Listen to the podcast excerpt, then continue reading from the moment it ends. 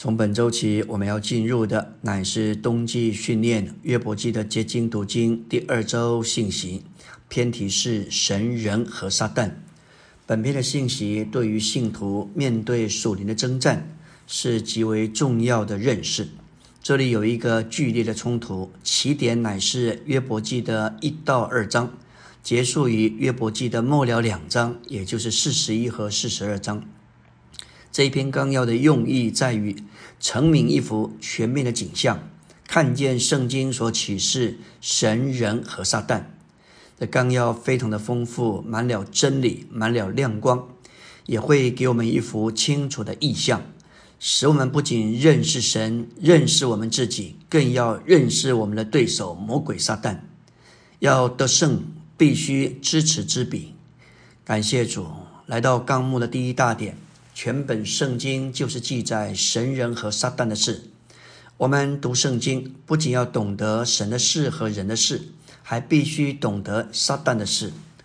我们会看见约伯所受的乃是无法形容的苦难，一部分是由于他不认识主宰的神，另一方面乃是出自撒旦那恶者被神使用作为丑陋的工具。毫不留情的在约伯外面和里面，包括他身体上的攻击。圣经怎样讲到神，怎样论到人，也同样说到撒旦。在人刚出被造之后，神是把人摆在两棵树的跟前，一棵是生命树，一棵是善恶知识树。生命树是指明神，善恶树乃是指明撒旦。全本圣经就是说到神、撒旦和人这三个人物的事，所以，我们读圣经不仅要懂得神的事和人的事，还必须懂得撒旦的事。我们若是把神、人和撒旦这三条路线都读清楚，圣经对我们就相当的透亮了。我们要来看撒旦他原初受造时的地位。撒旦原是神在创造地以前，神所造的天使和受高的基路伯。在以赛亚十四章十二节是说到：明亮之星，清晨之子，是神在宇宙之城所创造最初的天使之一，受神指派作为天使长。以西结二十八章十三节启示，他是受高的基路伯，为神所派管理。亚当以前的宇宙，在路加四章六节，魔鬼对主的试探里头说：“这一切的权柄及其荣耀，我都要给你，因为这原是交付我的，我愿意给谁就给谁。”这里魔鬼的话是指明，当神高天使长作亚当以前世代的首领时，地上国度的权柄和荣耀必。已经交付了他，他告诉主：“你若在我面前下拜，这一切就都是你的了。”这邪恶的议题被神的基督拒绝了。今天，我们只有靠着那活在我们里面的基督，才能够拒绝这邪恶者的示诱。撒旦曾是受高遮掩约柜的基路伯，指明他曾经非常靠近神。具有神的荣耀，也可能是大祭司侍奉神，并带领神有普遍的对神普遍的敬拜。在以西结二十八章十三节说到：“你曾在伊甸神的园中佩戴各样的宝石，又有精巧的古和笛在那里。他佩戴各样的宝石，指明他的住处。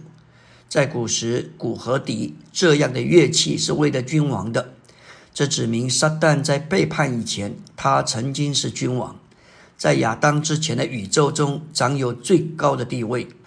撒旦既是君王，又是祭司。因着撒旦的失败，这两样地位都赐给了在基督里的信徒。二重点说到关于撒旦对神的背叛，背叛的原因，在以西结二十八章十七节：你因美丽心中高傲。又因荣光败坏智慧，他本是满有智慧，全然美丽，他完全全备。这是说到他有完满度量的完全，并且是一无所缺。但是因着他注视自己的美丽，因而骄傲。他观看自己的荣光，就败坏了。撒旦的背叛是由于他的骄傲。撒旦背叛的意图乃是要推翻神的权柄。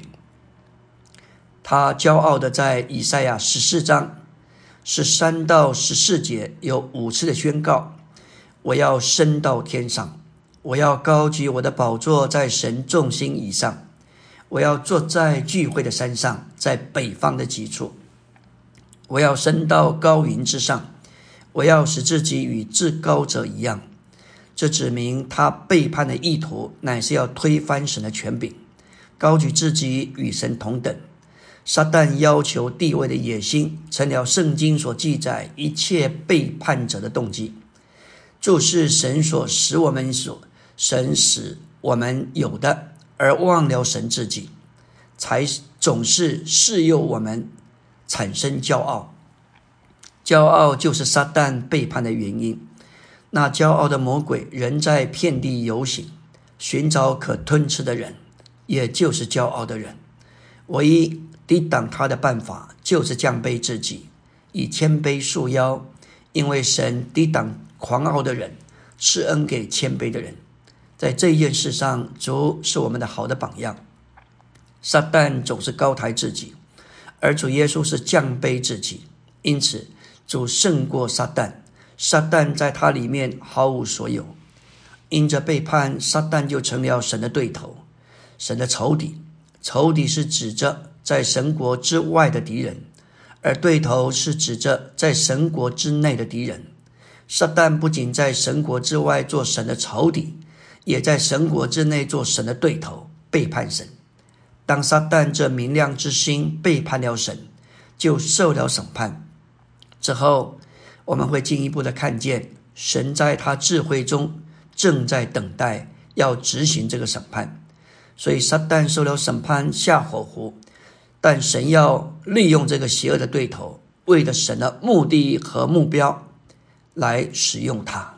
感谢主，赞美主，神的智慧实在是何等的深奥。阿门。